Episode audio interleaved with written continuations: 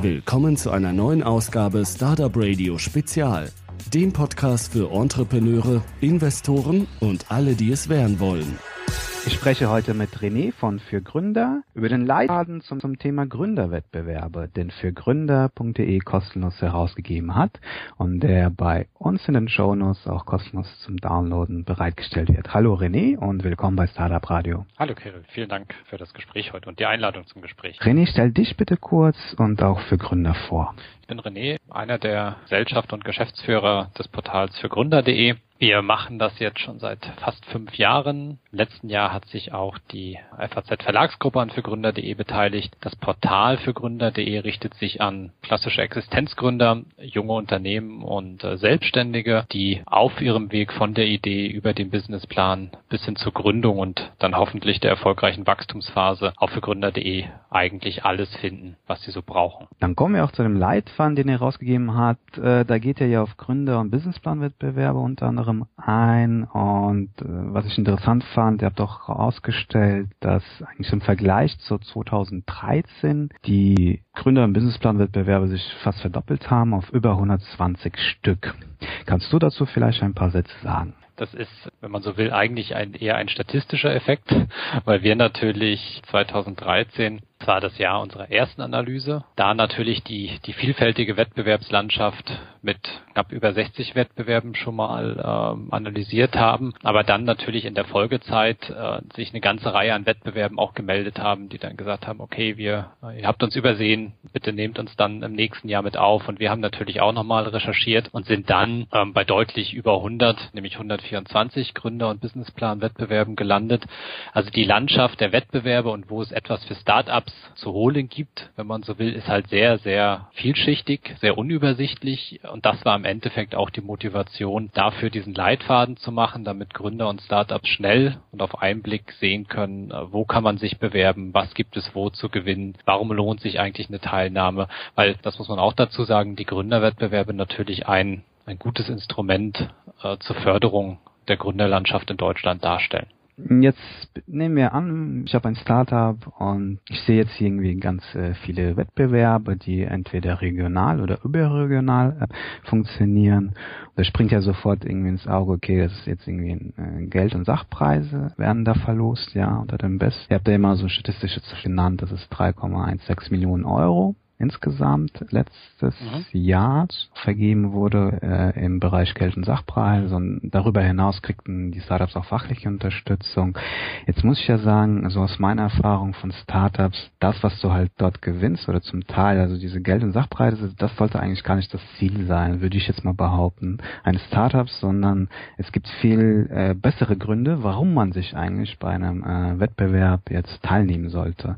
Kannst du vielleicht auf die Gründe auch kurz eingehen? Ja, also das kann man grundsätzlich unterschreiben. Die Geld- und Sachpreise sind natürlich so ein Sahnehäubchen on top, wenn man es denn dann auch bis zum Schluss und, und bis in die finale Auswahl und aufs Siegertreppchen äh, geschafft hat. Aber der, der Weg dorthin, und das ist dann so dieses klassische, oft zitierte äh, Sprichwort, der Weg ist das Ziel, ist halt eigentlich für die Gründer und auch für die Startups viel spannender, ne? weil ähm, es gibt oftmals sehr, sehr tatkräftige Unterstützung ähm, bei der Businessplanerstellung, bei der, bei der Feinarbeit am Konzept. Ich habe eine ganze Reihe an Workshops, an Seminaren, die ich im Verlauf einer Wettbewerbsphase besuchen kann. Ich treffe auf Experten, ich habe Zugang zu Netzwerken, also oftmals sind ja da auch Investorennetzwerke angeschlossen, äh, Beraternetzwerke und somit trifft man sich da dann natürlich auch regelmäßig, entwickelt das Geschäftsmodell weiter. Ich treffe auch andere Startups, ja, die in einer ähnlichen Situation sind wie ich. Also äh, kann insgesamt mein Netzwerk um oftmals sehr, sehr wertvolle Kontakte erweitern. Und was man dann eben, auch wenn man eben ausgezeichnet wird, nicht vergessen darf, neben den Geld- und Sachpreisen ist halt eigentlich das Thema mediale Aufmerksamkeit. Das ist sehr unterschiedlich ausgeprägt natürlich bei lokalen Wettbewerben jetzt weniger, aber wenn man dann mal auf die andere Seite des Spektrums geht, beim Deutschen Gründerpreis, wo es eben beispielsweise auch keinen Geldpreis gibt. Da komme ich aber dann ins ZDF und, und diese ähm, mediale Wirkung ist viel mehr wert als, als das, was auch bei den größten ja. Wettbewerben als Geldpreise dann äh, ausgelobt wird. Ich finde auch diesen äh, Medienpunkt ganz interessant. Das kann man eigentlich beobachten jetzt bei dem Startup. Ich meine, die kommen aus Hamburg. Teeny Track, mhm. was ja bei ja. dem Wettbewerbs auf, bei Southwest in Amerika den ersten Preis gewonnen hat. Und darüber haben ja dann wirklich viele Medien, also vom Spiegel, Fokus über FAZ darüber dann berichtet. Und da kann man eigentlich sehen, ich glaube, der Preis war mit 4000 Dollar oder so dotiert, aber es geht gar nicht um das Preisgeld, sondern es geht wirklich darum, dass man sich zum einen auf, dem, auf der Veranstaltung dann mit anderen austauscht und klar auch Unterstützung, fachliche Unterstützung bekommt, aber viel mehr, glaube ich, ist es wirklich das Medienecho dann danach ja, bei den bei vielen also, bei vielen Wettbewerben. Man ja. muss ja auch sagen, also gerade im IKT-Bereich, äh, selbst wenn die Preisgelder da 30.000 Euro für den Sieger betragen und dann kriegt man vielleicht noch einen Sonderpreis,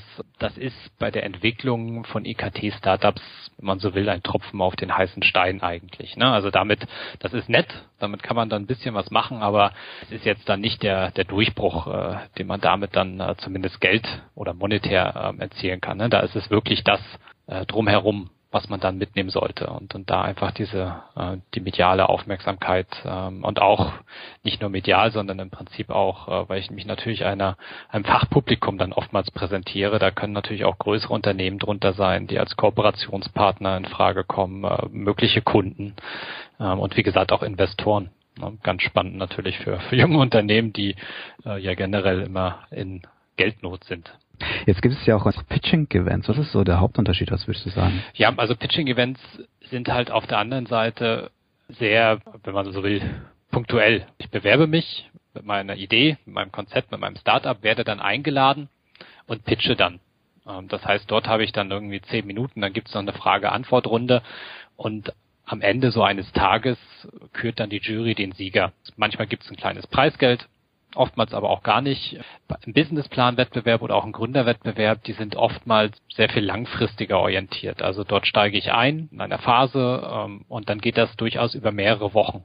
Ähm, und dann ist es eben auch mit der Begleitung einfach. Ne? Bei der Erstellung des Businessplans wird dann tatkräftig äh, unterstützt. Also während dieses Wettbewerbs, dieses, der, der, sich durchaus dann über Wochen und in mehreren Phasen, dann auch teilweise bis zu Monaten ähm, äh, hinziehen kann, feile ich einfach an meinem Geschäftsmodell und an meinem Unternehmen. Und das ist auf einem Pitching-Event halt nicht möglich, weil das ist in der Regel ein Tag und das war's. Äh, Businessplan-Wettbewerbe sind manchmal bis zu drei Phasen unterteilt. Ne? Ganz am Anfang steige ich ein mit einem Ideenkonzept. Ja, da muss ich noch nicht mal viel in der Schublade haben, ne? nur meine Idee dann werden da schon die Preisträger gekürt, dann geht's in die nächste Phase und dann steht am Ende der dritten Phase oftmals dann wirklich der fertige Businessplan.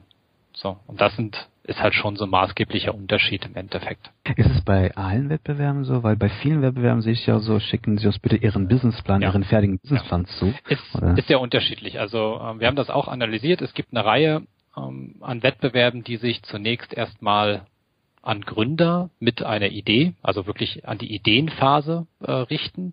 Dann mhm. gibt es Wettbewerbe sowohl als auch, weil da kann ich mit meiner Idee einsteigen oder ich steige in der späteren Phase mit meinem schon fertigen Businessplan ein, weil ich vielleicht einfach schon so weit bin, äh, dass so ein, Einstieg in den ersten Phasen oder in den frühen Phasen nicht lohnt. Und äh, dann gibt es auch Wettbewerbe, äh, die halt nur auf die Businessplan abzielen und dann durchaus auch Wettbewerbe, ähm, bei denen äh, das Unternehmen schon in der Wachstumsphase sein sollte, also schon längst gegründet, wo auch dann mehr der, der schon tatsächliche Erfolg des Unternehmens im Mittelpunkt steht, plus natürlich auch da wiederum der, der Businessplan für die nächsten Jahre, ne, um auch die Zukunftsaussichten zu beurteilen. Also da gibt's ja für jeden das Passende, kann mhm. man so sagen. Ja, und die werden ja, die habt ihr auch unterteilt oder beziehungsweise die Wettbewerbe sind unterteilt. Zum einen gibt es deutschlandweite Wettbewerbe, das heißt, egal aus welchem Bundesland man kommt, kann man an denen teilnehmen. Da habt ihr eine Zahl genannt, so 40 Prozent.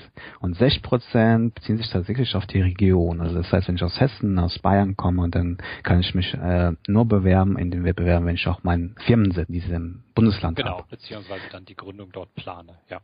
Da habe ich ein ganz interessantes Zahl gesehen, dass viele Wettbewerbe in Bayern stattfinden. Also 13 habt ihr hier genannt. Die höchst dotierten in Baden-Württemberg mit immerhin immer noch sieben unterschiedlichen Wettbewerben. Da stellt sich natürlich die Frage für Startups, wenn ich jetzt in Hessen bin, da waren irgendwie aktuell gelistet vier Wettbewerbe und es stellt sich als Startup natürlich die Frage, okay, macht es vielleicht tatsächlich Sinn, dass auch wenn ich irgendwie aus Hessen, aus Hamburg oder aus Düsseldorf komme, ob es nicht Sinn macht, wenn die Möglichkeit besteht, einfach in diese Region dann zu ziehen, um extra in diesen Wettbewerben teilnehmen zu können. Ich würde die Standortfrage nicht anhand der der Gründerwettbewerbe entscheiden, weil auf der anderen Seite habe ich halt immer noch äh, gut über 40 Wettbewerbe, die bundesweit zugänglich sind. Insofern, das wäre dann äh, eigentlich, wären es noch genug Wettbewerbe, wo ich mich bewerben kann. Ne? Also da spielen dann die fünf, sechs äh, zusätzlichen Wettbewerbe in, in dem äh, Bundesland XY, glaube ich, eine untergeordnete Rolle. Oftmals, das muss man aber sagen, sind die Wettbewerbe natürlich in äh, sehr große Netzwerke integriert. Und diese Netzwerke wiederum bieten halt den Gründern noch viel mehr Unterstützung. Wenn man also darüber nachdenkt, dann sollte man eher vor diesem Netzwerkhintergrund äh, sich anschauen, welches Bundesland bietet für mein Unternehmen die besten Startvoraussetzungen, wo sind bestimmte Branchen schon sehr stark, wo habe ich ein gutes Netzwerk, das mich bei der Investorensuche unterstützen kann und, und, und mir Events bietet und so weiter und so fort, wo sind mögliche Industriepartner, je nachdem, was ich also so vorhabe, äh, wo gibt es gewisse Cluster, das wäre für die Standortsuche dann doch ein bisschen entscheidender als der eine oder andere Wettbewerb. Kannst du unseren Zuhörern so ein paar Tipps geben für die Bewerbung? Und gibt es eine durchschnittliche Zahl, wie lange sowas eigentlich dauert? Also von der Bewerbung bis zur Teilnahme über die Platzierung dann? Eine durchschnittliche Zahl ist, ist, schwierig. Es hängt einfach von jedem Wettbewerb so ein Stück weit ab, ähm, wie lang die Bewerbungsphasen sind, wie lang dann natürlich äh, dieser Auswahlprozess ist der Jury-Sitzung. Ähm, aber das kann sich dann schon über mehrere Wochen hinziehen. Und das ist dann im Endeffekt auch der Grund, warum man jetzt nicht sagen sollte, ich schieß mal auf alles, was sich bewegt und schick überall eine Bewerbung hin. Das ist genauso wie bei der Investorensuche wenig hilfreich, sondern ich sollte mir im Vorfeld schon raussuchen, welcher Wettbewerb auch für mich passen könnte. Da ist oftmals ja wir hatten es ja gerade schon besprochen, einerseits schon mal das Thema, das ist der Wettbewerb aus meinem Bundesland, ja, kann ich mich dort bewerben. Dann natürlich, die bundesweiten stehen grundsätzlich offen, aber dann auch die Frage, der Wettbewerb für bestimmte Branchen ausschließlich offen. Es gibt ja auch manche Wettbewerbe, die äh, ausschließlich äh, sich an bestimmte Branchen richten. Das heißt, da komme ich dann eben nicht in Frage. Ich sollte mir anschauen, wer gegebenenfalls bisher bei diesen Wettbewerben gewonnen hat, um einfach so einen Eindruck äh, zu bekommen, okay, passe ich auch irgendwie in das Raster dieses Wettbewerbs meiner Geschäftsidee. Ne? Es gibt viele Wettbewerbe, die sich speziell auch eher an Start-ups dann richten und nicht jetzt den klassischen Gründer, ja, ähm, wie jetzt eben den, den, sagen wir mal einfach den Handwerker. Ja, ähm, mhm. Da gibt's aber auch spezielle Wettbewerbe für, also das ist, äh, ist auch kein Thema. Findet sich für jeden Topf und Deckel, aber ich sollte einfach am Anfang schon ein bisschen Energie darin investieren, äh, mir die Wettbewerbe rauszusuchen, wo ich A auch realistische Chancen habe, wo ich gut hinpasse und dann auch mit großer Sorgfalt meine Bewerbung planen und auch die Unterlagen, weil im Endeffekt, so wie bei jeder Bewerbung, es sollte individuell gehandhabt werden. Ich sollte mir die Bewerbungsvoraussetzungen ganz genau durchlesen. Es gibt oftmals einfach auch Begrenzung für die Seitenzahl äh, des Dokuments, das ich einreichen darf. Ähm, ne, das sind dann schon relativ schnell K.O.-Kriterien. Ähm, wenn ich dann irgendwie äh, mir da Mühe gebe, 20 Seiten hinschicke, aber eigentlich hätten es nur 10 sein dürfen. Da bin ich schon mal raus, egal wie gut meine 20 Seiten sind. Also ähm, die Bewerbung wirklich gut machen. Ich muss mir immer bewusst sein, da bewerben sich auch 50, 100, 200, bei den großen Wettbewerben 500 andere Unternehmen. Ich muss halt auch irgendwie herausstechen aus dieser Masse. Insofern bei den Wettbewerben, die ich mir rausgesucht habe und das, das mal vielleicht realistisch zu sehen, also wenn man im Jahr bei fünf bis zehn Wettbewerben teilnimmt, dann ist das, glaube ich, schon äh, viel. Äh, das mhm. hört man auch äh, von den Leuten, mit, äh, mit denen man da spricht. Äh, gerade auch die Mehrfachpreisträger, die müssen schon einräumen, dass das auch natürlich eine große Arbeitsbelastung ist.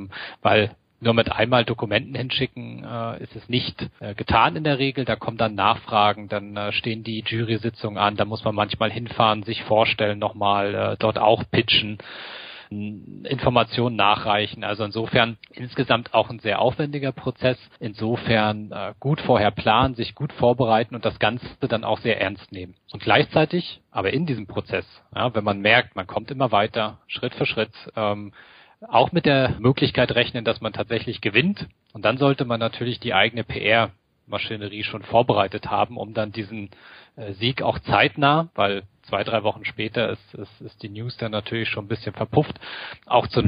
Da äh, gerade in der Endphase des Wettbewerbs sich auf alle Eventualitäten einstellen und auch da das dann schon gut vorbereiten, dass ich nicht dann tatsächlich sprichwörtlich nur überrascht bin, wenn am Abend der Preisverleihung mein Name fällt. Das, das wäre schade. René, dann kommen wir doch zum Schluss. Auf jeden Fall vielen Dank für die Tipps und wer mehr über Wissensplanwettbewerbe und Gründerwettbewerbe erfahren möchte und der kann sich dann gerne den Leitfaden auf startupradio.de runterladen. Hast du noch etwas hinzuzufügen? Ja, ich würde ganz einfach ähm, ganz gerne allen Gründern und Startups viel Erfolg wünschen bei ihren Wettbewerben. Das Jahr 2015 hat ja noch ein paar Monate und auch noch eine ganze Reihe an Wettbewerben, die da auf sie zukommen. Insofern einfach tatsächlich mal durch unseren Leitfaden sich scrollen, navigieren, blättern und dann toi toi toi. Vielen Glück. Vielen Dank. Vielen Dank.